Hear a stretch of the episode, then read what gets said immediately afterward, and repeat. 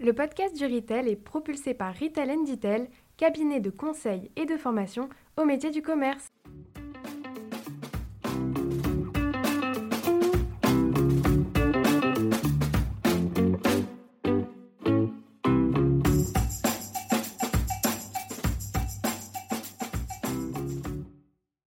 Bonjour et bienvenue sur le podcast du Retail. Je suis Sylvain Audrin, un des artisans de ce podcast dédié au commerce et à l'alimentaire d'aujourd'hui et de demain. Nous sommes un collectif d'experts et de passionnés du retail et du food.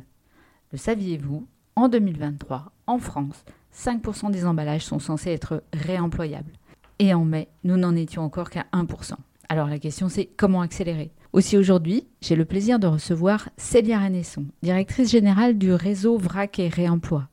Avec Célia, nous allons voir comment faire de 2023 une vraie année charnière pour le zéro déchet. D'abord de bonnes nouvelles du marché vrac qui reprend des couleurs et qui retrouve de la croissance et de nouveaux clients. Ensuite, la consigne avec l'annonce de Bérangère Couillard, secrétaire d'État à l'écologie, qui souhaite mettre en place sous deux ans la consigne pour les emballages en verre. Et donc la naissance d'une feuille de route de la consigne qui devrait dans quelques mois donner le cap pour construire une vraie filière. Et enfin, un rendez-vous à caler dans tous les plans commerciaux et les plans de communication de toutes les enseignes de la distribution et de tous les industriels. Mars 2024, futur mois du vrac qui sera aussi le mois du réemploi pour embarquer cette fois les consommateurs. Bonne écoute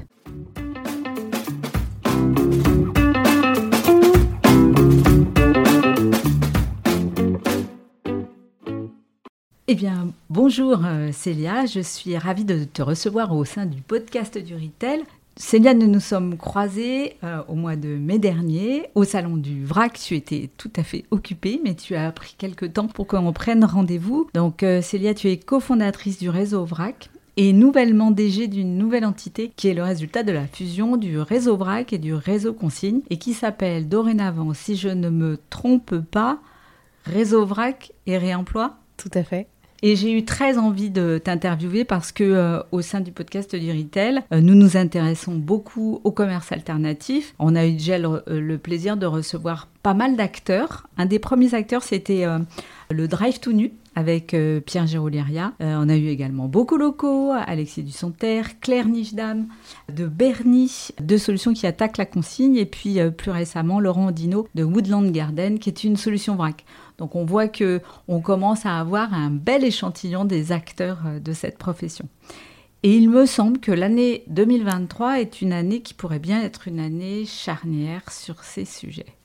Tout à fait, c'est vraiment une année assez euh, incroyable, assez intense il se passe beaucoup de choses euh, au niveau euh, du secteur, au niveau législatif, en France aussi, au niveau euh, européen. Les choses s'accélèrent et, c'est maintenant qu'il faut qu'on mette les bouchées doubles et qu'il faut qu'on engage à la fois les pouvoirs publics et les acteurs économiques dans la voie du réemploi pour pouvoir ben, évidemment atteindre les objectifs des différentes lois que l'on a. Je pense notamment à la loi anti-gaspillage pour une économie circulaire, mais surtout en fait réduire la pression sur la biodiversité, sur notre environnement, en proposant en fait une autre manière de consommer, une manière euh, de consommer qui permet d'avoir euh, moins d'emballages jetables, de pouvoir consommer aussi à la juste quantité, et donc d'éviter de trop jeter au global, que ce soit euh, des produits ou des emballages. Et cette réponse, c'est le vrac, c'est le réemploi.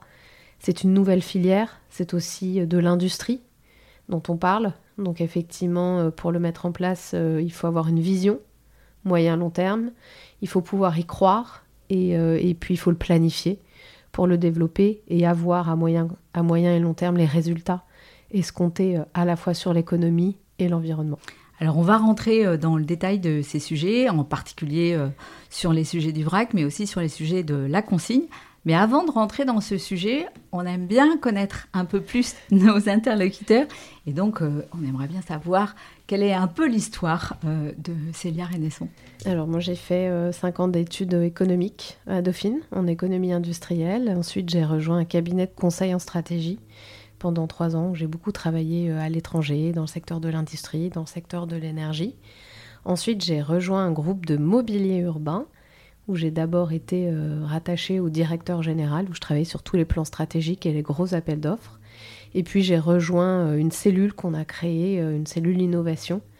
On a mis en place les premiers euh, panneaux digitaux et aussi les nouvelles offres pour pouvoir euh, toucher différemment le, consommateur. Donc voilà, et en fait, après ce parcours-là, à un moment donné, euh, un soir, je regardais euh, la télévision et j'ai vu un reportage sur Bea Johnson, qu'on appelle la papesse du zéro déchet, une Française expatriée aux États-Unis, qui a pris conscience des déchets ménagers qu'elle jetait avec sa famille et qui s'est mise en quête de les réduire pour les faire tenir pendant un an dans un grand bocal, euh, le parfait.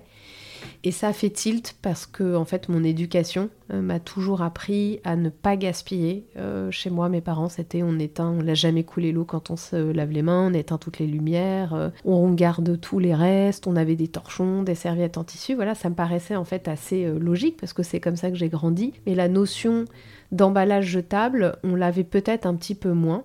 En tout cas, c'était moins une, prise de conscience. Et c'était en fait le niveau d'après qui me manquait dans ma consommation quotidienne. Ah oui, j'oubliais, on avait aussi euh, un potager pour euh, pas mal d'appoints et on essayait d'acheter euh, d'acheter bio.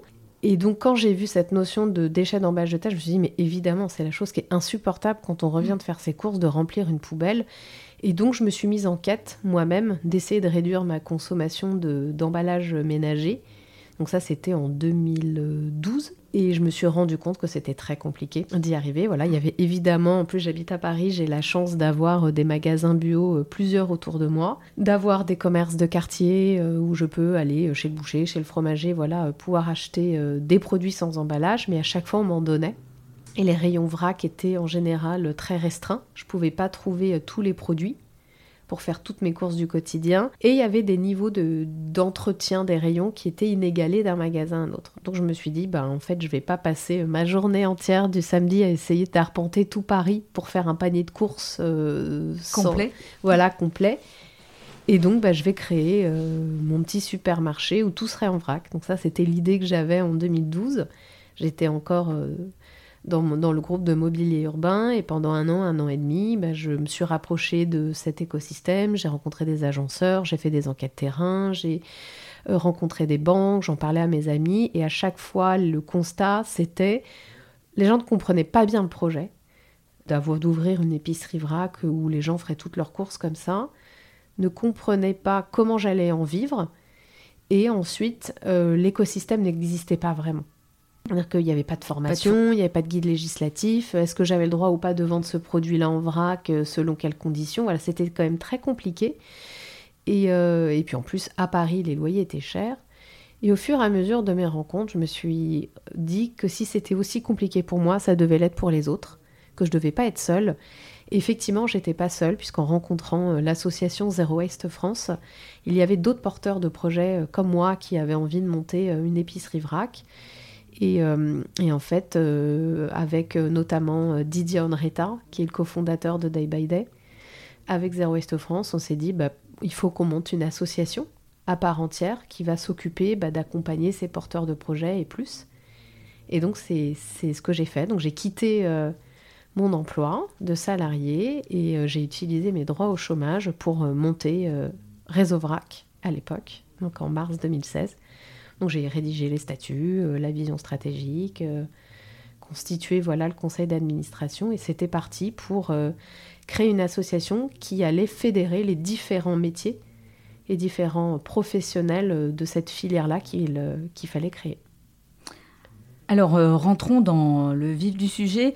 Je me suis posé la question s'il fallait encore une fois redire pourquoi c'était important et pourquoi la pollution qui est liée euh, aux emballages et au plastique était euh, vraiment un sujet. Et je me suis dit quand même que finalement, j'ai bien peur que oui, il faut encore faire quand même beaucoup de pédagogie parce que je pense que c'est pas pas du tout rentré dans le quotidien des Français. Et je pense qu'il faut redonner quand même quelques chiffres. Alors c'est quoi pour toi les deux trois chiffres qui qui arrivent à convaincre un Français ou une Française de changer un peu son mode de vie Il y a les chiffres, mais il y a surtout la réalité. Euh, pas plus tard qu'hier, j'étais avec un ami qui me dit Mais ça y est, j'en ai ras le bol des emballages. Il y en a partout, je n'en peux plus. Et en fait, alors je vais le donner, le chiffre c'est qu'on on jette par an 50 kilos d'emballage ménager, donc c'est énorme. Et euh, qu'on euh, jette beaucoup de nourriture, et notamment 7 kilos de nourriture neuve, encore emballée. C'est-à-dire mm. qu'on a trop acheté, on s'est fait avoir, il y avait des promos, des machins. Et ces chiffres-là, ils sont peut-être parlants, mais je pense que le plus parlant, c'est de le voir. Et euh, je ne connais pas une personne qui est satisfaite de remplir sa poubelle d'emballage après les courses et surtout qui est contente de sortir sa poubelle. Donc en fait, c'est finalement ce, geste-là qui ennuie tout le monde.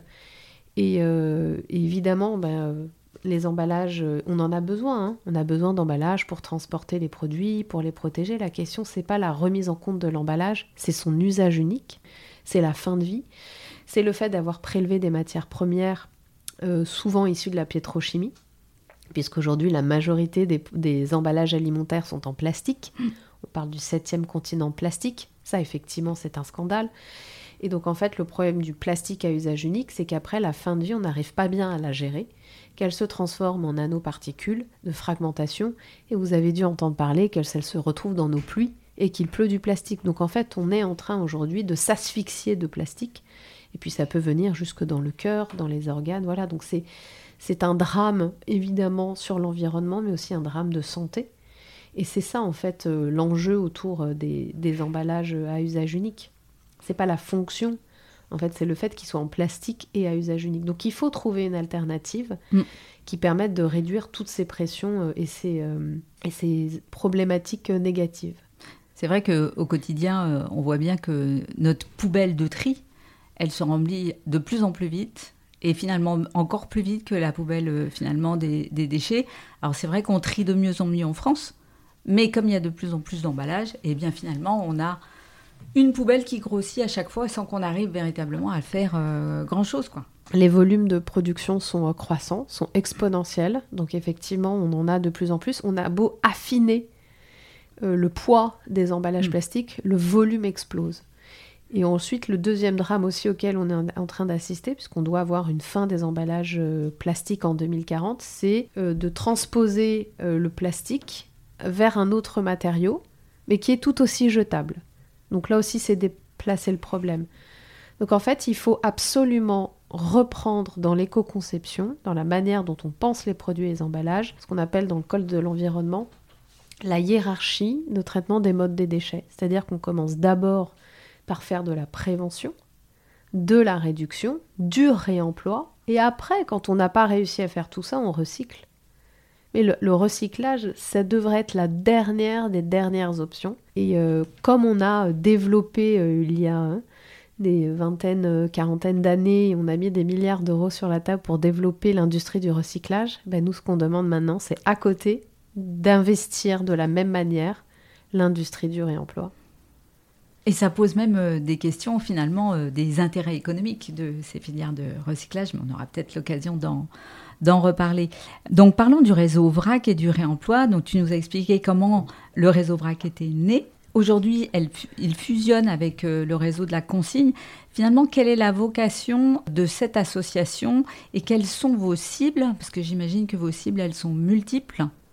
Alors, on élargit en fait le, champ d'action. Donc nos cibles sont toujours les mêmes en termes d'adhérence, c'est de regrouper l'ensemble des acteurs de la chaîne de valeur, du vrac et du réemploi. Donc globalement le réemploi des emballages. Donc que ce soit côté consommateur ou en amont, parce qu'on a plusieurs typologies d'emballage. On a l'emballage primaire qui est autour du produit, on a l'emballage secondaire, l'emballage tertiaire de, logistique, de regroupement. Donc on va dire qu'à terme, ce serait de traiter tout le sujet des emballages. Mais on va y aller petit à petit. On est une équipe de. Alors maintenant, avec la fusion, on doit être 9, 10, 11. On, doit... on est 11, 11 salariés et avec euh, voilà, les stagiaires, services civiques, on monte à, à 15. On va dire qu'on est une équipe de, de 15 personnes. Mais le, le champ d'application étant très large, on est évidemment euh, sous-dimensionné pour pouvoir euh, adresser tout le, tout le problème. Donc on va y aller petit à petit. On se concentre, comme on l'a fait avec le VRAC, sur les produits de grande consommation en priorité. Donc tout ce secteur-là. Et donc on regroupe trois typologies d'acteurs, donc les fabricants, les industriels, les metteurs en marché, au milieu les apporteurs de solutions, d'équipements, et à la fin les distributeurs. Donc on peut aussi bien avoir le fabricant de lentilles, de shampoings, de lessive, de gel douche. Au milieu, on va avoir le fabricant d'emballage réutilisable, on va avoir le laveur, euh, le logiciel de caisse, le meuble, le silo vrac, etc. Et enfin, on va avoir les magasins qui vendent des produits en vrac ou des produits consignés. Ça, ce sont nos adhérents. On a plus de 1000 entreprises adhérentes euh, aujourd'hui. Et l'enjeu, eh bien, c'est, de structurer de développer et de promouvoir le vrac et le réemploi des emballages. Donc une entreprise, un industriel par exemple, ETI qui euh, devient adhérent de réseau vrac et réemploi, quel type de service il va trouver Alors, au sein de votre association? La première chose, c'est au sein donc de, de l'espace adhérent, il va retrouver un ensemble de ressources techniques, guide juridique, euh, guide des boissons, guide des collectivités, résultats des groupes de travail qu'on mène autour de problématiques particulières, étiquetage, standardisation des emballages, durée de vie secondaire, voilà, des choses comme ça. Donc on a tout un pan que moi je mets dans le volet structuration de la filière, des groupes de travail, des outils techniques qui vont permettre aux professionnels de prendre en main en fait euh, le mode d'emploi de, de ces nouveaux métiers et de les faire dans les bonnes conditions. La deuxième chose, c'est qu'il peut venir se former. Et ça, c'est primordial, effectivement se former aux bonnes pratiques d'hygiène, à la gestion d'un rayon vrac, des choses comme ça. Il va pouvoir bénéficier de nos actions de lobbying pour le représenter auprès des pouvoirs publics et défendre le secteur d'activité dans lequel il est en train d'évoluer, pour garantir qu'on ne fera pas reculer le vrac ou le réemploi dans la loi, et qui pourra continuer euh, à vendre ses produits en vrac ou en réemploi, ou au contraire, s'il voudrait, par exemple, les surgeler, les vendre, et qu'aujourd'hui c'est interdit, ben nous on va essayer de se battre pour euh, faire en sorte que ces produits-là le sont.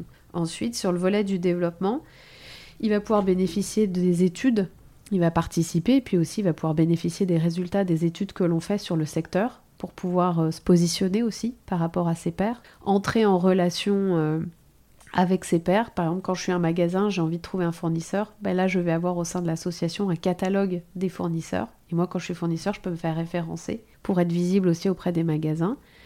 Je peux participer au salon du vrac et du réemploi, qui est effectivement l'outil essentiel de développement de la filière qu'on a créé. Et je vais aussi pouvoir participer aux actions de sensibilisation que mène l'association pour euh, faire rayonner le vrac dans la presse, auprès des médias, des élus, des pouvoirs publics et des citoyens, et participer par exemple au mois du vrac euh, et du réemploi, bénéficier d'outils et donc moi aussi me faire connaître et euh, participer à ce mouvement-là.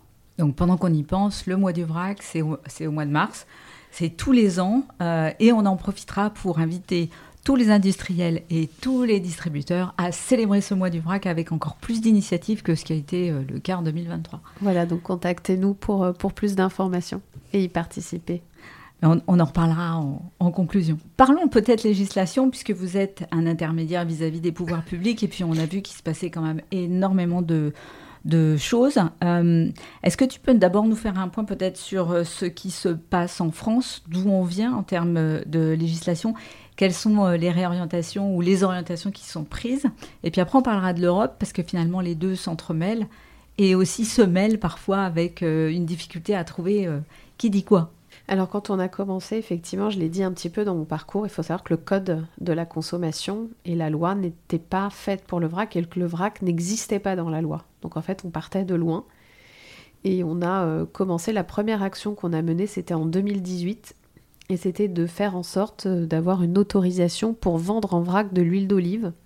C'est une interdiction au niveau européen et on a euh, trouvé une manière euh, d'aménager le mode de distribution pour que les clients puissent avoir accès à de l'huile d'olive en vrac. Alors selon certaines conditions. Je ne vais pas rentrer dans les détails, c'est très technique, mais ça, ça a été vraiment un des... Mais il faut avoir en tête que le vrac était entre guillemets interdit.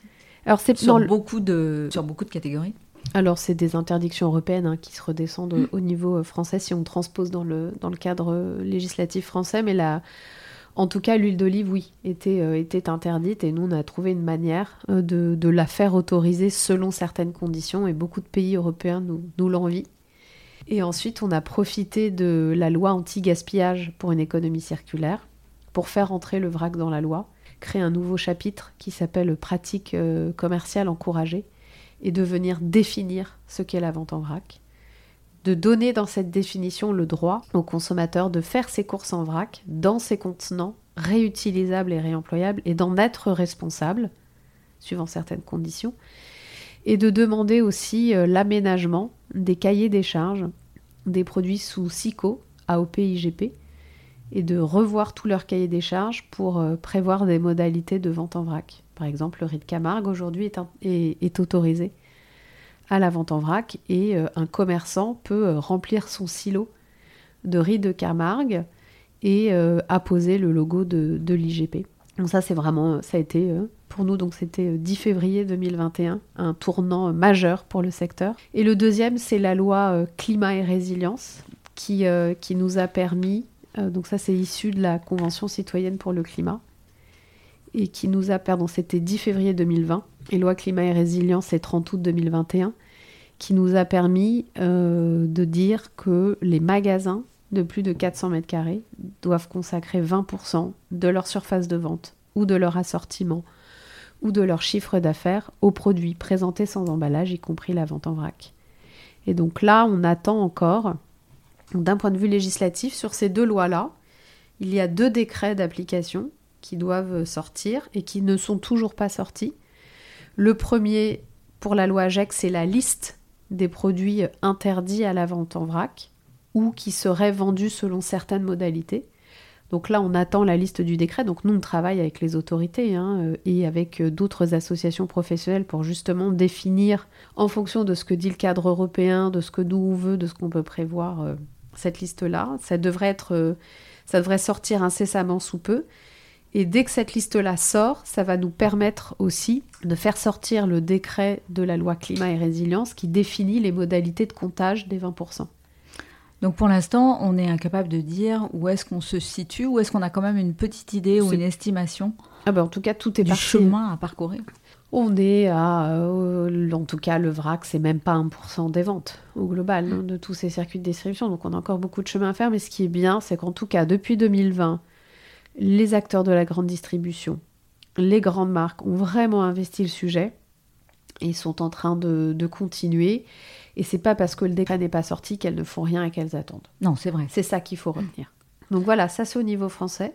Juste quand même pour reparler un peu de la définition du vrac, je vais la donner. Oui. Parce que moi, dans mon esprit, il y a le vrac euh, tel qu'on le connaît dans les silos, qui est essentiellement du sec. Mais c'est aussi, par exemple, les fruits et légumes. Est-ce qu'on peut comptabiliser des fruits et légumes comme étant un produit vrac Alors, il faut que ça réunisse plusieurs conditions. Donc, la vente en vrac, c'est la vente de produits présentés sans emballage, sous-entendu sans emballage primaire. Donc, c'est mhm. l'emballage premier qui entoure le produit en quantité choisie par le consommateur. Donc la notion de quantité est très importante. Donc pas d'emballage primaire, juste quantité dans un contenant réemployable ou réutilisable, en libre service ou en service assisté. Donc si vous prenez des fruits dans un sac en plastique jetable, ça ne peut pas être considéré au sens de la législation comme du vrac. En revanche, si vous le mettez dans un sac en tissu, c'est du vrac. Ah, c'est compliqué. Ben, l'idée, c'est de ne pas avoir d'emballage jetable. Donc, on ne va pas substituer un emballage primaire jetable pour en remettre un derrière au moment où vous le mettez dedans. Donc, même si je fais mes courses et que je prends un sac euh, en, jetable. en fécule de pommes de terre. C'est un sac jetable. Donc, la surface ne sera pas comptabilisée. Ben, en tout cas, le magasin, donc c'est pour ça qu'on pousse les magasins à proposer toujours, déjà, d'accepter les contenants consommateurs. Mais là, on l'a mis dans la loi, en tout cas, de jouer le jeu. De proposer un contenant non jetable pour pouvoir justement participer, euh, enfin en tout cas pour être comptabilisé dans les 20%. D'accord, donc il y a des subtilités quand même qui, euh, qui méritent d'être... Euh, L'idée c'est d'accompagner la transformation, donc effectivement on ne va pas être radical et tout enlever tout de suite, mais il faut pouvoir le proposer. Plus on le propose, plus on aura de chances que les consommateurs le prennent, et puis au fur et à mesure on le supprimera comme on a supprimé les sacs plastiques à usage unique en caisse. Personne n'est mort. non, et ça s'est passé finalement relativement bien relativement bien. Depuis, on a tous pris l'habitude d'avoir au moins un tote bag dans son sac. Et ben voilà, le vrac, ça sera pareil. Pourquoi pas y glisser quelques pochons en tissu en plus pour les courses au débeauté Ce sera pas plus lourd. À part les magasins 100% vrac, je pense qu'il n'y a aucun supermarché, hypermarché pour l'instant qui a supprimé complètement les sacs. Donc ce sera peut-être un pari euh, important, mais on verra si certains... Euh, C'est-à-dire quel sac? Le sachet craft ou le sac en, fécule de pommes de terre. Ah, oui. Euh, en tout cas, un sac à usage unique. Vous en trouvez aussi dans les épiceries vrac. Hein. L'idée, c'est d'accompagner le client dans cette transition-là. Mais ce que vous trouverez aussi dans les épiceries vrac, c'est des zones de dons, de bocaux propres, gratuits, et qui vous permettent de venir faire vos courses les mains dans les poches. Donc, euh, on a fait une petite digression euh, sur la législation. Donc, on a vu en Europe ce qui s'est passé, en France ce qui s'est passé. Et donc, maintenant, en Europe, quelle est la différence des directives européennes en quoi ça impacte la législation française. Est-ce que la France est plus ou moins en avance d'ailleurs sur ses partenaires européens? Alors, La France est largement en avance sur ces sujets-là, euh, vrac, réemploi des, des, emballages. Et le sujet qui euh, nous occupe beaucoup cette année, c'est la PPWR, donc c'est la révision de la directive euh, emballage, qui euh, va devenir un règlement européen, donc ça veut dire qu'il va se transposer, qui va s'appliquer à tous les États membres. Et donc dans cette directive emballage, nous, notre rôle, c'est de pousser des objectifs de vrac, des objectifs de réemploi, euh, pour pouvoir faire de la place à des emballages réemployables et à moins de, et à moins de jetables. Donc là, on est en plein dans les négociations. C'est très tendu. Il y a beaucoup de, de lobbies, de, de, tout type d'emballages jetables qui font pression pour euh, rester dans le modèle du linéaire, pas aller dans le circulaire, qui sont en train de produire tout un tas d'études qui euh, sont aux résultats assez, euh, comment dire, euh, discutables. Voilà, c'est tout à fait le bon mot. Et qui au final euh, nous disent qu'en gros c'est quand même beaucoup mieux de manger dans de la vaisselle en carton jetable que de la laver. Donc c'est vrai qu'on est tous en train de manger dans de la vaisselle en carton chez soi et qu'il faudrait euh, pouvoir rester sur, sur du jetable. Donc nous on a, on a mis en place et on a intégré une association au niveau européen qui s'appelle New Era pour justement défendre le reuse hein, au niveau européen. Donc on fait partie euh, du conseil d'administration de cette nouvelle association pour mener euh, au niveau européen du lobbying, comme on le fait en France, et de le faire aussi aux deux niveaux. Là, par exemple, ce matin, on est en train d'envoyer euh, des courriers aux représentants de la Commission européenne en France pour justement les alerter sur bah, tous ces lobbying et notamment le risque de voir la rapporteure actuelle retirer des objectifs de, de réemploi, notamment dans la vente à emporter. Oui, qui est, un, qui est un sujet euh, dont on parle sans doute un peu moins, qui est peut-être un peu moins visible. En tout cas, c'est connexe. C'est-à-dire qu'aujourd'hui, en France, là, au 1er janvier 2023, euh, les restaurants de plus de 20 couverts devaient proposer, euh, quand on mange sur place, de la vaisselle non jetable. Et on voit que c'est pas encore le cas partout. Donc, euh, ils ne sont pas dans, les, dans les clous de, de la loi. Et, et nous, ce qu'on voudrait, bon, c'est qu'évidemment, ce soit respecté, appliqué et sanctionné. Et d'aller en- un cran plus loin, de pouvoir proposer, quand on fait de la vente à emporter, de la vente livrée, bah, une option euh, réutilisable, réemployable à chaque fois.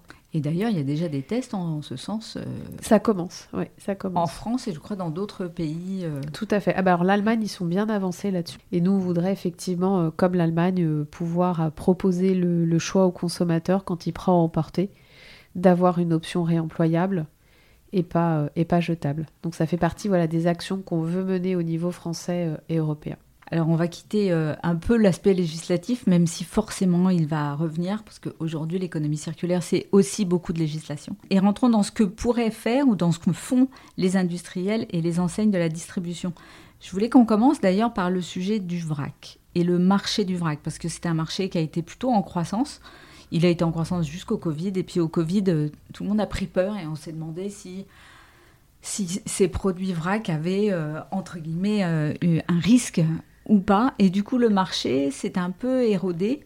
Puis c'est vrai aussi que un des gros circuits de distribution du vrac, ce sont les circuits bio, et que les circuits bio, en période d'inflation, ont subi des décroissances qui sont relativement significatives. Alors, comment se, se situe finalement ce marché du vrac?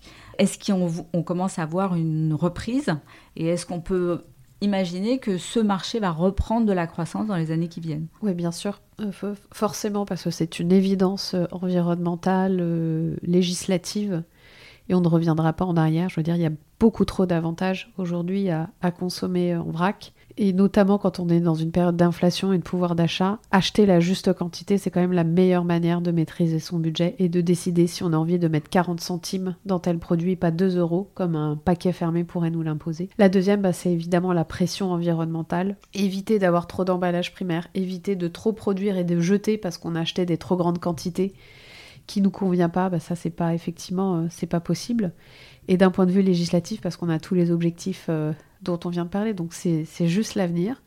Il y a eu une parenthèse effectivement dans, ce marché-là, mais c'était pas pour des raisons de peur, d'hygiène, c'était pour des raisons logistiques En fait, je ne vais pas revenir parce que c'est très long, mais globalement, le Covid nous a euh, changer nos habitudes de consommation. On avait le périmètre de 1 km pour faire ses courses, on n'avait qu'une heure pour sortir, etc. Donc mécaniquement, bah, si vous n'avez pas de vrac dans 1 km, vous n'allez pas acheter du vrac. Si vous aviez peur de sortir pour... Euh, de peur d'attraper le virus, vous allez commander sur Internet. Et quand on commence à appuyer aussi sur le bouton, apprendre à se faire livrer, ou se dire bah, on fait toutes nos courses à tel endroit, puis on perd l'habitude de faire plusieurs magasins, bah, ça c'est difficile à reprendre une fois que tout réouvre notamment quand tout réouvre, ben, on a envie de profiter de la vie, on a peut-être moins envie de cuisiner, et mécaniquement, voilà, en fait, c'est juste une espèce d'engrenage en fait qui s'est passé de modification des comportements d'achat, de cuisiner, de profiter, et le, les acheteurs réguliers de vrac sont toujours restés, c'est ce qui fait que le marché euh, n'a pas été divisé par deux. En revanche, une partie des néo-acheteurs qui n'avaient pas pris le pli, bah, eux effectivement ne sont pas revenus et commencent à revenir. Là, on a les premiers retours du, semestre qui euh, sont meilleurs que celui de l'année dernière.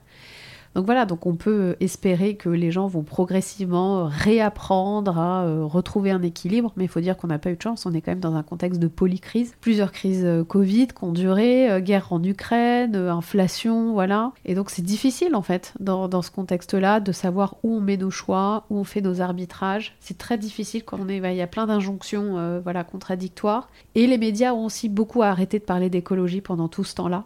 Maintenant, mhm. on commence à réentendre un petit peu parler. Et donc, forcément, quand on en parle moins, ben, loin des yeux, loin du cœur.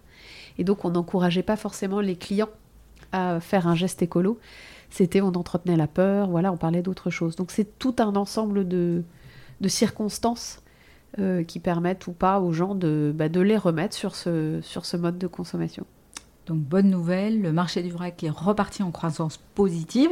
Alors là, on est en train de mener notre baromètre euh, du semestre. On, va, on est en train de le, mener auprès des, adhérents et on aura les chiffres à la fin de l'été. Donc euh, j'espère qu'en tout cas, les, les premiers signes euh, positifs qu'on me remonte seront confirmés dans les chiffres.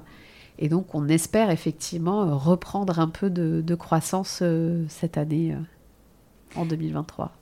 Et du coup, est-ce que les enseignes ont, réduit, pendant cette période euh, un peu plus délicate pour le marché du vrac, est-ce que les enseignes ont réduit leur gamme ou est-ce qu'elles sont restées, euh, j'allais dire, fidèles à leurs engagements? Il y a eu euh, deux manières différentes parce qu'en fait, il y a des enseignes qui géraient en propre leur rayon et d'autres qui l'externalisaient. Donc quand il était externalisé, bah, le rayon était entretenu parce que la société était en mesure de répondre. quand le rayon était internalisé, c'était plus compliqué parce qu'il y avait pas mal de droits de retrait des employés qui étaient exercés, donc ils avaient moins d'employés aussi en magasin, donc euh, ils devaient forcément arbitrer pour savoir où mettre la main d'œuvre. effectivement, il y a quelques enfin il y a, il y a des rayons vrac qui n'étaient pas forcément restés ouverts pendant la crise, et euh, bah, donc mécaniquement les ventes ont diminué parce qu'il y avait moins d'acheteurs. Alors, euh, il y a encore beaucoup de freins, on l'a dit, euh, à la consommation du vrac qui sont liés aux habitudes, mais il y a quand même quelques freins qui sont. C'est euh, toujours les mêmes. Enfin, c'est ceux qu'on a identifiés il y a sept ans, hein, quand on a créé Réseau Vrac. Et, Réseau Vrac était aussi là pour lever les freins, structurer, développer, promouvoir la filière du vrac et du réemploi. C'est d'abord identifier les freins et mettre en place, en fait, des actions pour les lever petit à petit et et faire grandir ce marché dans les meilleures conditions un certain nombre de solutions technologiques qui vont permettre de résoudre les problèmes de traçabilité, les problèmes d'hygiène et plus largement d'usage du consommateur. Une des solutions qu'on commence à voir dans quelques supermarchés, c'est la solution Digi qui permet d'avoir euh, une pesée très précise en fait du produit. Il y a une autre solution euh, qu'on a découvert euh, au salon du RAC et qu'on a trouvé super intéressante. Je crois que c'est Michael, son petit nom, et c'est la solution de Cisalp. Comment tu vois, toi qui as une perspective très large, sur le marché du vrac. Comment tu vois cette évolution? Est-ce que ces solutions technologiques vont réussir à émerger, j'allais dire, pour un grand nombre de magasins? Ou est-ce que définitivement on est encore, euh, entre guillemets, condamné à se servir un peu à la main pendant quelques années? Ça dépend des circuits de distribution. En fait, voilà, toutes les solutions ne sont pas adaptées à tous les circuits de distribution du vrac. Donc on a l'épicerie vrac, le magasin bio et, la grande et moyenne surface. Le, marché du vrac est un marché ultra dynamique. Nous, quand on a fait une étude euh, sur la partie l'innovation dans la filière, on s'est rendu compte qu'en six ans, c'était quasiment une innovation par mois qu'on avait eu, euh, dessins, modèles et brevets déposés, pour justement essayer de trouver des solutions euh, aux différents freins du vrac. Et ça, ça n'a été rendu possible que parce qu'on a réussi justement à créer ce marché à développer la demande, parce que s'il n'y a pas de demande, il n'y a évidemment pas d'investissement côté, euh, côté offre. Donc on a voilà une filière dynamique qui n'arrête pas, qui ne cesse pas de se réinventer. Ça passe pas forcément par la technologie. Ça peut être tout simplement de trouver des nouveaux équipements de vente sans techno, sans électronique, sans électricité, qui vont juste permettre de distribuer des produits qui n'étaient pas distribuables avant. Euh, je pense par exemple aux épices mhm. ou aux poudres. Euh, on a eu notamment l'année dernière le gagnant du bar à vrac qui distribuait tous ces laits d'amandes, enfin tous ces laits végétaux en poudre et qui permet justement bah, de euh, pouvoir reconstituer son lait végétal à la maison. Alors là, d'un point de vue environnemental, on est au top. Effectivement, si on n'avait pas eu cet équipement-là, bah, on n'est pas sûr que dans un pot avec une petite cuillère, ça corresponde à, tout le monde. Donc on a vraiment voilà des innovations qui apparaissent euh, pour permettre d'avoir plus de produits disponibles en vrac, une meilleure traçabilité, une meilleure euh, pesée, globalement, amélioration du parcours client, une meilleure aussi comment dire, euh, mise, en, mise en œuvre en magasin, donc qui évite de réduire les manipulations par l'opérateur et donc qui permet, et là ça fait partie des, choses qui intéressent beaucoup les marques, c'est de garantir que le produit qui sort de leur ligne de production bah, soit le même au moment où le consommateur se sert, et donc euh, voilà, de, garantir en fait euh, les propriétés organoleptiques et la qualité du produit pour du coup garantir l'image de marque. Donc on a ça, et puis euh, Michael de la société Cisalp, euh, mais on a aussi euh, Smart on a aussi Bric à qui s'intéresse et qui essaye de faire un peu la pompe à essence du vrac. Donc c'est de pouvoir savoir au moment où on se sert la quantité, le prix que l'on va payer pour éviter d'avoir voilà des, mauvaises surprises.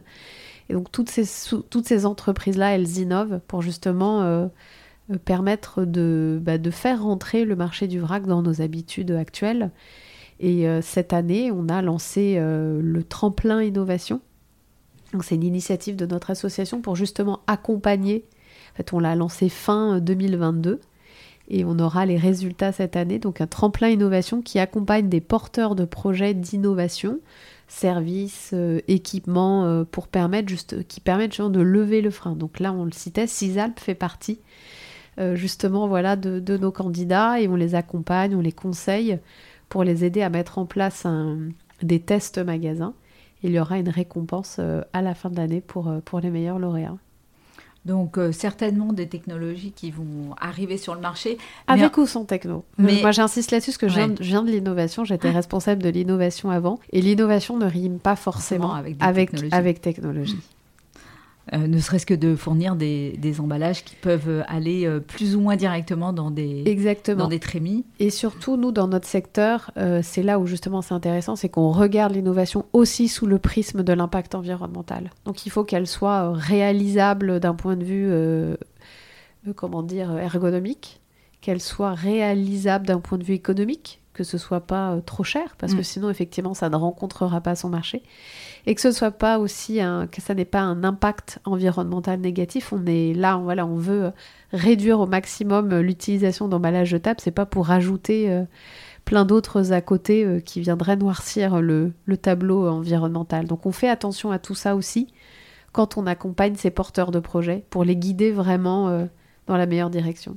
Ça veut dire par exemple que des, des emballages de, de, très grand format qui viendraient se substituer à une trémie pour vous une moindre, un moindre intérêt que, euh, euh, qu'une solution, euh, j'allais dire, plus classique? Ça répond à certains enjeux. Il faut regarder, c'est pour ça que il faut toujours regarder à quel public, dans quel secteur, quel canal de distribution les, les, produits voilà, se, se, mettent en place. Et aussi surtout de se dire que tout évolue et qu'il y a des solutions intermédiaires vers des solutions idéales. La solution idéale était, étant effectivement bah, de pouvoir euh, pré-remplir euh, des sortes de silos euh, directement sur les, les, chaînes de conditionnement. Et une fois qu'elles sont vides, on les nettoie et on les re-remplit. Ça, ce serait l'idéal. Donc peut-être la consigne pour les grands formats. Exactement. Voilà. Tu l'as évoqué, les marques nationales dans le vrac, elles font pas mal d'expérimentations. dans certaines enseignes, on les voit un peu. Et il semblerait que les clients soient quand même sacrément en attente en disant pour certains d'entre eux, moi je veux bien les verres du vrac, mais à condition de pouvoir retrouver mes, marques, mes marques et mes produits.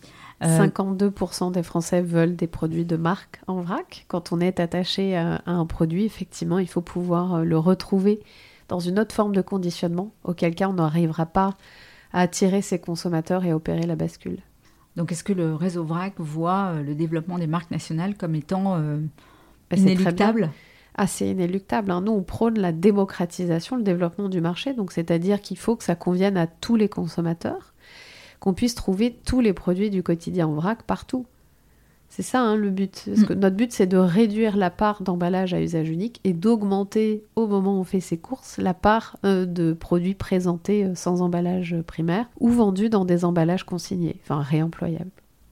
Donc, euh, à diminuer l'usage unique. Voilà. Allons-y et poussez pour qu'on vous trouve aussi en vrac. parlons maintenant consigne. c'est peut-être là où il y a le plus d'actualité. Euh, il y a 15 jours, je crois, euh, Madame Bérangère Couillard, qui est secrétaire d'État à l'écologie, a lancé, donc c'était le 23 juin, la mise en place sous deux ans de la consigne pour les emballages en verre. J'allais dire la remise en place, parce que moi je le dis souvent, j'ai travaillé dans l'eau en bouteille il y a quelques années, certes très controversée, néanmoins qui avait un usage de la consigne qui était fort cet usage de la consigne a disparu, puis on est en train d'en reparler aujourd'hui. Alors, qu'est-ce que recouvre exactement la prise de position de la secrétaire d'État? On parle de quels produits On parle de quel circuit? Et finalement, qu'est-ce qui va se passer? Et qu'est-ce que ça peut changer à la fois pour des industriels et pour des distributeurs?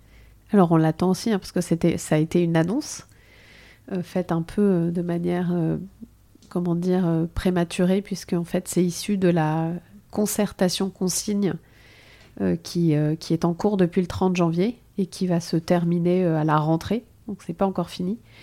Et l'idée était de se dire est-ce qu'on déploie oui ou non la consigne pour réemploi et recyclage? Si oui, sur quel produit, comment, selon quelle modalité, etc. Donc elle a fait une annonce en tout cas avant la fin le résultat de, de, tous les travaux et de la concertation en se disant ben, avant que ça se termine, moi je veux qu'on régénéralise euh, la consigne pour réemploi des emballages en verre, pots et bouteilles. Et donc, euh, ça va dans le, sens aujourd'hui des projets qui sont, euh, qui sont en place, des bilans environnementaux que vient de produire l'ADEME et qui a dit qu'il n'y a pas photo. Tous les, tous les voyants sont au vert. Un emballage en verre réemployable est véritablement mieux pour l'environnement qu'un emballage en verre à usage unique donc vert contre vert, euh, les indicateurs, euh, différents indicateurs environnementaux de la CV de l'ADEME le disent, il faut faire du réemploi. Donc ça c'est le premier sujet. Au niveau des produits, bah, ça sera des produits euh, qui sont à mon avis plutôt alimentaires dans un premier temps, puisqu'elle a parlé de pots et de, et bouteilles. Donc ça peut être bah, toutes les boissons. Et dans les pots, bah, j'imagine tout ce qu'on peut mettre dans les pots, des confitures, des pâtés, des, conserves, voilà, tout ce qu'on peut mettre en pot. Et la vraie question, c'est comment maintenant? Comment on y arrive? Comment on le fait Et notamment dans un délai de deux ans? Donc c'est là où nous, on intervient, parce qu'évidemment, on est euh, partie prenante de cette concertation. Et on pousse euh, depuis le 30 janvier euh, le fait d'avoir évidemment une consigne pour réemploi et que ça doit être la priorité dans cette concertation avant la consigne pour recyclage et donc on était évidemment très heureux euh, de, cette annonce. Et ce qu'on demande maintenant, c'est euh, de mettre en place à la rentrée, de lancer à la rentrée une feuille de route du réemploi des emballages pour développer nationalement le système euh, qui permettra de généraliser la consigne annoncée par la ministre. En fait, on ne part pas de rien. Hein. Aujourd'hui en France, on a à peu près 2000 emplois autour de, la consigne pour réemploi. Hein. Ça n'a pas disparu dans le secteur café, hôtellerie, restauration. Mm. C'est à peu près 40% euh, des, bouteilles voilà, qui sont euh, réemployées. Euh, on a aussi des initiatives là, qui se redéveloppent dans le nord, dans l'est, en Bretagne. Voilà, on a effectivement tout ça. Donc, on a aujourd'hui à peu près 1000 sites où on peut effectivement trouver des produits et rendre des emballages vides. À peu près 500 fournisseurs de produits dans des emballages consignés. La question, c'est 17 centres de lavage. La question, c'est comment on organise tout ça, comment on planifie le développement en se disant si on veut atteindre les objectifs de la loi AGEC pour le réemploi des emballages qui est de 10% des emballages réemployés en 2027, ben comment on fait pour s'organiser de ce qu'on a là à ce qu'on doit atteindre demain pour planifier le développement de cette industrie. Hein. C'est un sujet industriel. Combien de centres de lavage Quelle capacité Quel mode opératoire Où est-ce que je les mets Comment j'organise ma reverse logistique Où est-ce que je mets mes points de retour des emballages vides Comment je standardise mes emballages pour qu'effectivement les bocaux puissent circuler d'une marque à un autre, d'un produit à un autre C'est tout ça en fait, le réemploi des emballages. Et euh, pour que ça puisse se faire rapidement dans les meilleures conditions, il faut cette feuille de route-là qu'on mette à la rentrée tous les acteurs, toutes les parties prenantes autour de la table. Donc ça va être évidemment les industriels, les apporteurs de solutions, les magasins, mais également les collectivités, pourquoi pas euh, des ONG, etc. Et autour de la table pour faire en sorte d'aboutir à des chantiers opérationnels et de planification. Et comme ça, on sait exactement qui fera quoi, comment le système s'organisera, comment le système sera financé, parce que ça, ça reste vraiment la grande interrogation. Et après, on pourra... Euh, et qui va piloter tout ça? Parce qu'aujourd'hui, on ne sait pas qui va piloter euh, le suivi, la traçabilité de tous ces emballages, euh, la rotation, de pouvoir rééquilibrer peut-être les systèmes de compensation? Voilà, il y a plein d'interrogations là-dessus. Et en même temps, il y a plein de projets. Et c'est surtout parce qu'il y a beaucoup de projets en ce moment, beaucoup d'études, parfois qui euh, se superposent, parfois qui ne couvrent pas certaines choses que nous, on est assez inquiets. Et on se dit, a un moment donné, il faut faire une synthèse de l'existant. Il va falloir coordonner tout ça parce que sinon on ne sait pas ce qui va en sortir et on risque de partir dans tous les sens, d'avoir oublié quelque chose. Et la planification ne se sera pas faite et donc on n'optimisera pas le système. S'il fallait fixer les trois priorités sur euh, comment euh, construire cette filière, où est-ce que sont les principaux points de faiblesse ou où, sont les gouvernances, La gouvernance, donc qui, organise, qui pilote en fait ce système national, parce qu'il y a quand même un gros enjeu de data, il y a un enjeu de rééquilibrage. Ensuite, le financement, le modèle financier, et effectivement toute la partie euh, offre opérationnelle.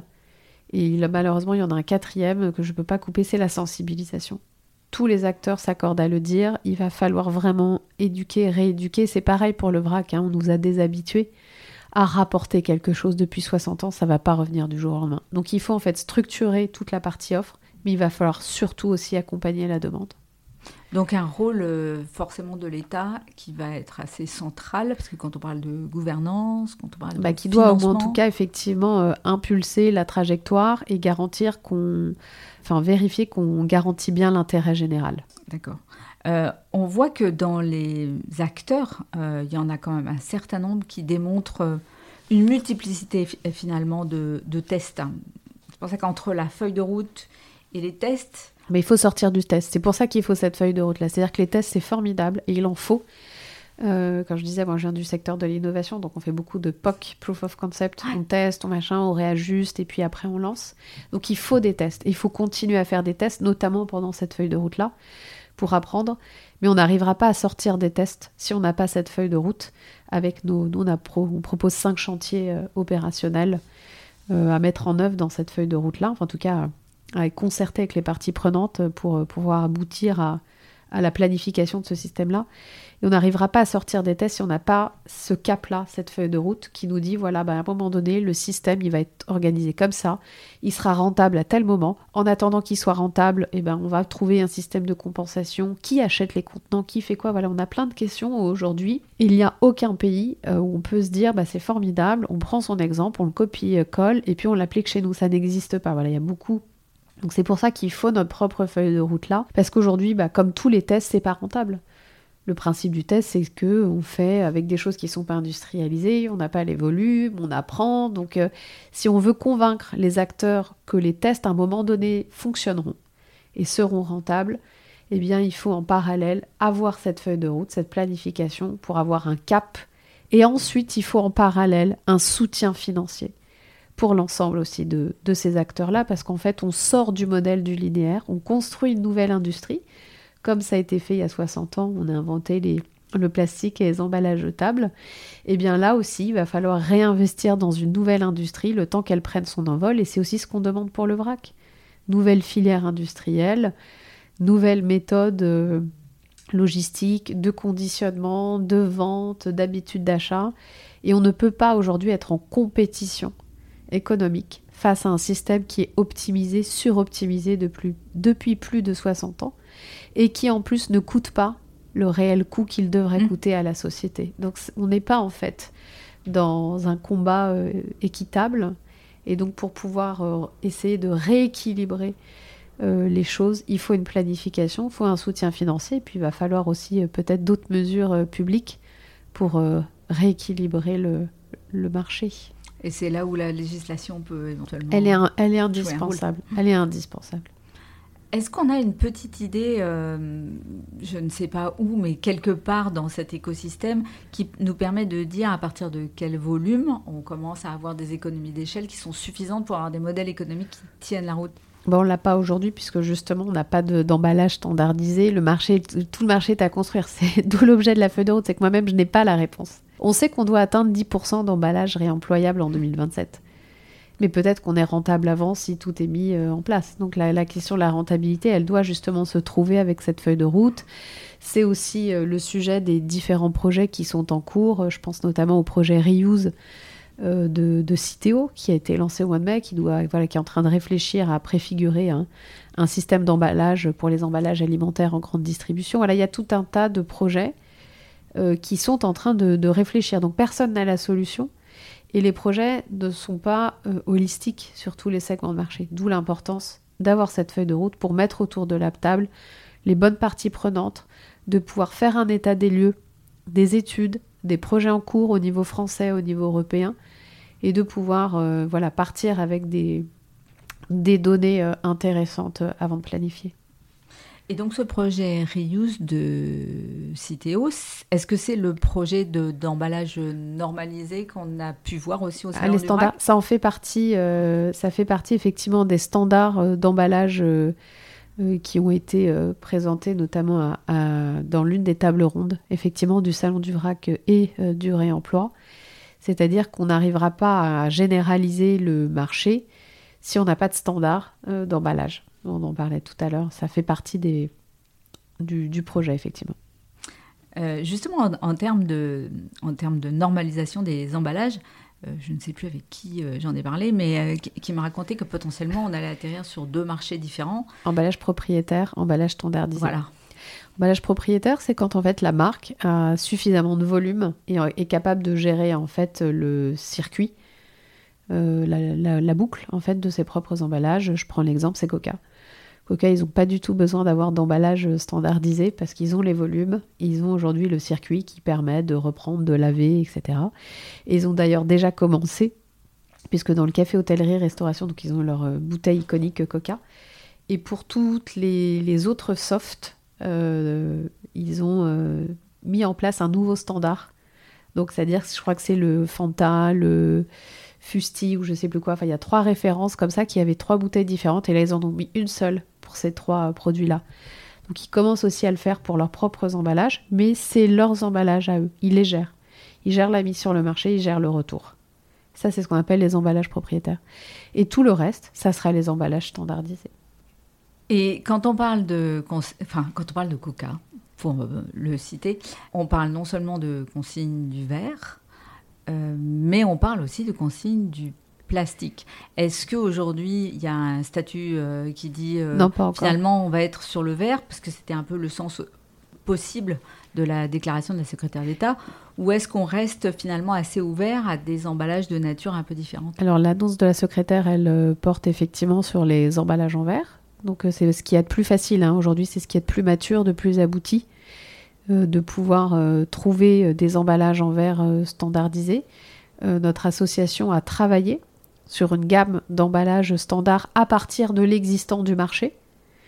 Et en parallèle, Citeo en a développé des nouveaux qui sont en train voilà, d'être fabriqués, qui seront disponibles en 2024. Donc on peut aujourd'hui effectivement faire déjà du réemploi sur le verre, c'est très connu, c'est ce qui n'a jamais disparu. Ensuite, de faire du réemploi sur d'autres matériaux, c'est en test. Euh, et aujourd'hui, on n'a pas encore les retours et le recul pour se dire oui, effectivement, on peut faire du réemploi sur du plastique, euh, pour tel produit, etc. C'est en cours. La partie recherche, en gros, du réemploi sur d'autres matériaux est en cours. D'accord, donc on aura peut-être de la consignation du plastique demain si, euh, pour réemploi. ces tests sont, pour réemploi sur d'autres matériaux, comme de l'inox, hein, on l'a vu, on a voilà, tout ça c'est en cours et c'est en test. Autre alternative sur laquelle euh, je me suis euh, posé la question, parce que je pensais aux plats cuisinés, en particulier quand on a regardé Bernie et ses petites barquettes. en GMS, comme en hors domicile, il y a deux voies. Il y a l'emballage client réutilisable et puis il y a la consigne. Est-ce qu'on peut, enfin, quelle est votre position? Est-ce qu'il faut imaginer les deux? Euh, Est-ce que les deux seront complémentaires? Évidemment. Bah, le premier, c'est euh, ce qu'on retrouve dans la définition de la vente en vrac. Hein, c'est le droit pour le consommateur de faire ses courses en vrac dans ses contenants réemployables ou réutilisables à partir du moment où ils sont manifestement propres et adaptés. Donc ça, effectivement, nous, en tout cas avec mon équipe, on le pratique euh, à chaque fois qu'on mange à l'extérieur. On prend des tupperwares dans notre cuisine et on va acheter euh, notre plat dans notre contenant et, euh, et ça commence à être pas mal pratiqué. L'association Zero Waste France avait notamment euh, fait ce qu'ils appellent un marathon commerçant mais aussi restaurant où on retrouve un autocollant qui dit ici sac et bocaux propres acceptés. Donc ça c'est de la sensibilisation et on a pas mal de, restaurants du coup qui acceptent les contenants, ce qui permet de, bah, de pouvoir le faire tout de suite avant même que le restaurant ait mis en place ce système-là. Euh, et, donc ensuite, le fait que le restaurant le mette en place, bah, ça c'est en train d'arriver. On a pas mal d'adhérents euh, qui euh, permettent d'avoir des solutions pour les restaurateurs de mise à disposition de contenants, mais aussi tout le système de traçabilité du contenant. Et, après, le lavage peut se faire en interne ou, en externe. Donc les deux, évidemment, vont se développer. Et ça ne se développera encore plus que si on arrive à légiférer, comme je vous le disais et de pouvoir effectivement euh, imposer dans la loi de, euh, bah, de proposer systématiquement une solution euh, réemployable aux clients. Et puis à terme, il faudra tout simplement interdire le jetable. On va y aller progressivement. je, je, sais qu'à Euroshop, par exemple, à Düsseldorf, on a vu aussi des solutions qui permettent très facilement de entre guillemets désinfecter sa, sa barquette ou son emballage client pour être sûr qu'il n'y a pas de problème d'hygiène. Alors ça, ça existe déjà effectivement et euh, ils font partie des adhérents de l'association. Quand je vous dis qu'on a au milieu les opérateurs mm. de solutions, donc on a des opérateurs de décontamination. On l'a aussi dans le vrac, hein, c'est ce que fait l'Occitane. Donc l'Occitane, vous pouvez acheter un premier euh, contenant avec un gel douche et ensuite euh, vous le rincez ou pas chez vous, voilà. Et soit vous revenez, vous prenez le même produit. Mais si vous avez envie de changer de parfum, eh bien effectivement vous pouvez avoir une surcouche de décontamination instantanée euh, qui vous permet comme ça de pouvoir changer facilement. Et euh, ça, je sais qu'ils le font, ils aiment beaucoup au Japon. On a parlé des grandes marques et je pense qu'effectivement, ce sont les grandes marques qui ont fait aussi bouger euh, les clients. Donc McDonald's a fait pas mal de communication au moment de sa mise en place de la vaisselle à utiliser sur place. Qu'est-ce qu'on peut tirer comme premier bilan déjà depuis le début de l'année? J'allais dire au-delà de la petite histoire où euh, ils se font piquer euh, leur vaisselle. Oh, ça c'est un, c'est un épiphénomène. C'est un épiphénomène. Éventuellement du buzz de l'histoire. Je crois que c'est un peu compliqué euh, pour, pour McDonald's. Je sais que le, voilà, le gouvernement avait convoqué les fast-foods pour justement qu'ils puissent présenter d'ici le mois de juin un plan stratégique où ils allaient expliquer comment ils allaient mettre en place la vaisselle réemployable d'ici la fin de l'année puisqu'il devait le faire au 1er janvier 2023. Mhm. Donc là, on voit euh, certaines chaînes qui avancent plus vite que d'autres et euh, certaines chaînes qui sont, euh, qui sont un petit peu en retard. Et, et à mon avis, pour accélérer le pas, il faudrait mettre des sanctions. Mais c'est ce qu'avait dit le gouvernement, que normalement, ils, ils allaient mettre cette fois-ci des sanctions parce que moi, j'entendais certains restaurateurs dire Pouf, oh là là, moi, je, je, le ferai que si on nous sanctionne et sinon, je le fais pas. Donc ça avance, mais évidemment jamais, euh, jamais aussi vite, parce que surtout ce qui est dommage, c'est qu'on a aujourd'hui les opérateurs qui peuvent proposer des solutions. On a la loi, donc il faut que, les restaurateurs se bougent. Et euh, moi, hier, euh, j'étais avec des amis boire un verre sur le canal de l'Ourcq et j'ai été scandalisée qu'on me propose des gobelets jetables et qui proposent les pizzas dans des boîtes en carton alors qu'on mangeait sur place. Donc on est encore très loin du compte.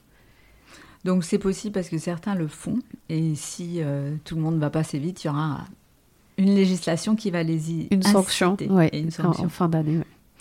Alors pour terminer, si tu avais un, un conseil d'abord pour un distributeur qui veut s'attaquer aux emballages à usage unique.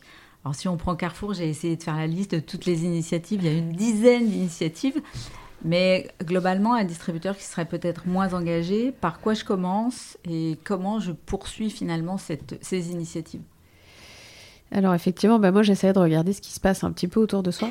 Globalement, ce que je dirais, c'est qu'à n'importe quel industriel ou distributeur, de, euh, bah, de regarder un peu ce qui se passe autour de lui et de rejoindre Réseau Vrac et Réemploi. On est, on est fait pour ça. On est un centre de ressources, d'information, d'inspiration. Et euh, ça leur permet en fait d'être au bon endroit pour acquérir un certain nombre d'infos et de recommandations avant de se lancer. Que ce soit en regardant les études, en regardant les benchmarks. On a un magazine aussi dans lequel on fait un, benchmark national euh, et, et international. On fait toute une veille réglementaire et donc ça permet en fait de s'infuser, d'être déjà dans ce bain-là pour commencer à se faire des idées. Et donc effectivement, bah, de, le, vrac, la mise en place dans les rayons à la coupe, les rayons euh, libre-service, on en parlait, la fruits et légumes, etc., de proposer déjà à ses clients de venir avec leurs propres emballages.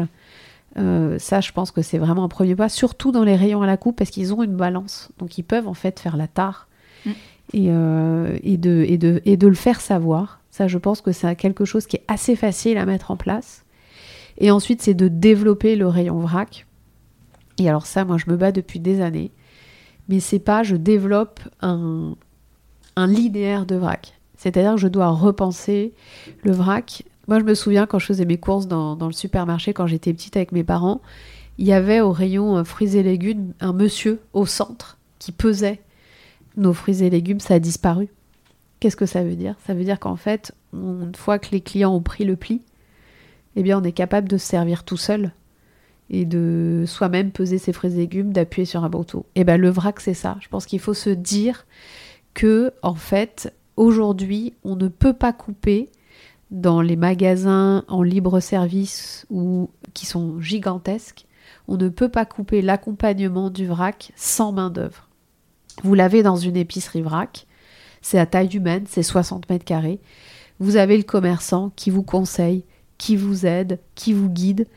Et tant que le vrac n'est pas devenu une habitude, il faut accompagner le client. Et le premier frein que moi j'entends tout le temps, enfin les deux, c'est ah là là, c'est compliqué, je sais pas comment m'organiser, il faut que je prenne mes contenants. Donc effectivement, euh, avoir une solution de contenant sur place, euh, plus ou moins gratuite ou en location, c'est une évidence. Et le deuxième, c'est mais ça me fait peur, je sais pas comment je me sers. Et en fait, la crainte de pas savoir faire, de se tromper, elle est énorme. Il faut absolument pas la sous-estimer.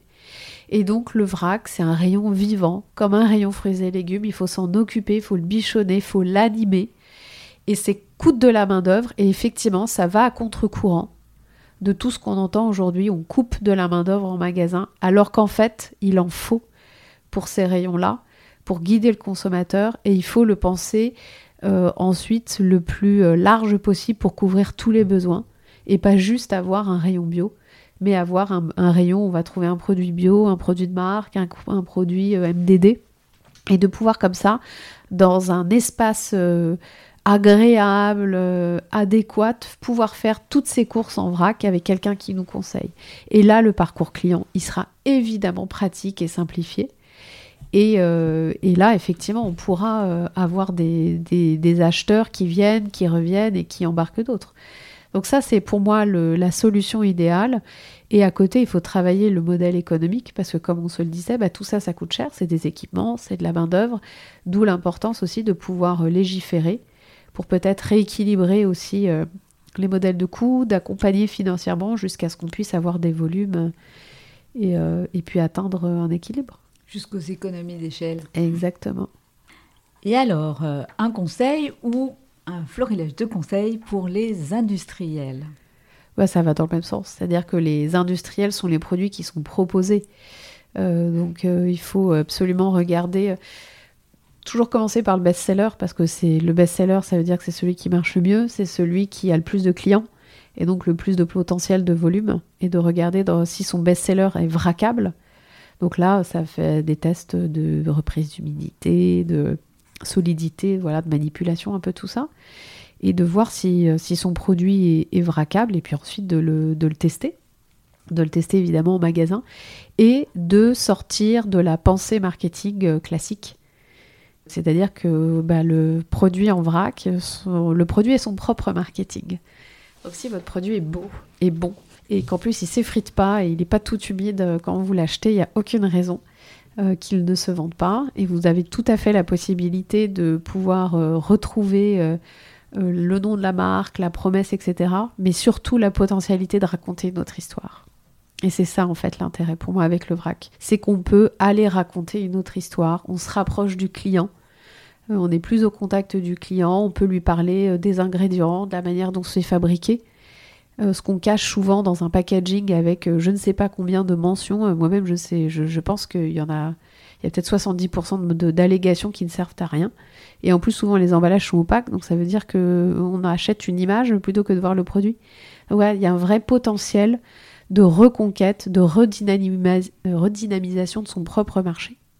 Et puis après, pourquoi pas de travailler d'autres produits avec des innovations euh, qui ne se feraient qu'en vrac et pas en emballé. C'est vrai que moi je suis une fan des petits QR codes où on va chercher une richesse de, contenu et d'informations sur les produits. Alors ça c'est bien, après il faut faire attention, on a quand même 13 millions de personnes qui sont euh, éloignées du mobile. Donc il, il, faut, voilà, il en faut pour les, pour tout le monde. Certes, mais pour les, pour les autres. Oui, oui, on peut embarquer tout un tas d'informations. On n'est pas obligé de bourrer un packaging d'allégations. Et surtout de cacher le produit. Moi, c'est ça qui me scandalise. Et puis, on, voit aussi. D'acheter une photo et pas de voir le produit.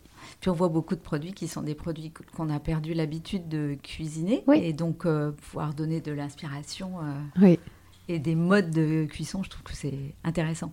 Euh, il y a un, sujet dont tu n'as pas parlé et qui, moi, me semble aussi fondamental, c'est le prix. Il faut que ça reste sur des prix qui sont ah bah, plus attractifs. Ça ne peut pas être plus cher, mais si on, enfin, on en a un peu parlé quand on parlait du mm. modèle économique, hein, ça fait partie des freins.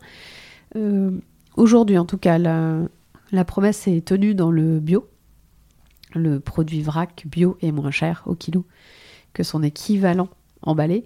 Pas le cas euh, pour euh, tous les produits conventionnels parce que bah, c'est au démarrage, hein. c'est ce qu'on disait, on n'a pas de volume, on n'a rien, euh, ça coûte plus cher de conditionner, on sort des lignes traditionnelles, donc voilà, on en est au début. donc il y a un effort qui est fait et il y a un distributeur qui, a sorti un rayon vrac avec beaucoup de marques en ayant une promesse de trouver le même produit moins cher. Euh, ils l'ont tenu, mais c'est un vrai travail euh, au quotidien. C'est pas forcément la réalité économique euh, de, la sortie de ligne. Et, effectivement, ça, c'est le, vrac n'arrivera à, grandir aussi que s'il n'est pas plus cher. C'est une évidence. Alors nous arrivons, Célia, à la fin de cette interview et au podcast du Retail, nous avons quelques questions qui sont des questions signatures en particulier la première, qui devrait être une question facile euh, pour toi. Euh, au podcast du Retail, on dit que le commerce, n'est pas juste du commerce, mais qu'on voudrait aussi promouvoir un commerce plus juste. Alors pour toi, c'est quoi un commerce plus juste? C'est un, commerce qui permet de, concilier euh, beaucoup de choses qui ne sont pas forcément tout le temps conciliables. Donc c'est un commerce qui permet d'avoir euh, des produits qui sont euh, cultivés dans les conditions les meilleures pour notre environnement, qui, euh, permettent de limiter l'impact et la pression sur la biodiversité, qui sont au juste prix de rémunération pour, le producteur et, les salariés du commerce et qui permettent de ne pas avoir trop d'emballages jetables et de choisir ses quantités, donc la juste quantité. Et la deuxième question, c'est est-ce que tu as une entreprise ou une personne particulièrement inspirante? Oui, j'ai, une personne qui m'inspire beaucoup, en tout cas qui est très inspirante. C'est euh, l'alpiniste népalais euh, qui s'appelle Nims Day, qui a euh, gravi en 2019 14 pics à plus de 8000 mètres en 7 mois. En plus, il a quasiment mon âge, donc ça permet en plus de, pouvoir, euh, voilà, on a un an d'écart, donc vraiment de, se comparer. Et à la fois dans évidemment le record physique qu'il a mené, mais aussi l'état d'esprit surtout dans lequel il l'a fait, Et, ce qu'il continue de faire aujourd'hui avec pas mal d'expéditions, puis là je crois qu'il a refait encore deux nouveaux records, eh bien je me dis que, que cette personne-là, elle est, hein, elle est vraiment incroyable et inspirante et que si on y croit, et puis après, faut, voilà, ça se travaille, eh bien on peut vraiment déplacer des montagnes. Et des montagnes de plastique, il y en a pas mal à déplacer. Et enfin, une start-up euh, que tu suis euh, et que tu aimerais faire découvrir à nos auditeurs. Alors, c'est des copains euh, qui ont monté la start-up Carbo, qui est une, aussi une application et qui permet aux entreprises, aux citoyens de mesurer leur empreinte carbone. Et ils accompagnent du coup les entreprises à se transformer pour réduire leur empreinte carbone. Et donc on peut mesurer si on diminue ces emballages. Euh, on fait un point, un état des lieux, puis après effectivement on, s'améliore. Très bien. Eh bien merci beaucoup pour euh, ce partage. Donc on voit que le vrac et la consigne euh, sont en mouvement, qu'il va se passer beaucoup de choses qui vont dans le bon sens. Et puis on se redit que chaque mois de mars de chaque année, on a le mois du vrac et, que on appellera et du réemploi et du réemploi. ah oui, donc on va avoir du vrac et du réemploi. Exactement. Et donc euh, on appelle euh, toutes les enseignes, tous les industriels à mettre dans les plans d'action commerciaux eh bien des actions euh, emblématiques pour embarquer encore plus de Françaises et de Français vers ces deux initiatives réemploi et vrac. Merci Sylvaine. Merci à toi. Vous avez aimé ce podcast? Alors abonnez-vous au podcast du Retail, laissez-nous un commentaire et ajoutez 5 étoiles. Et retrouvons-nous sur les réseaux sociaux.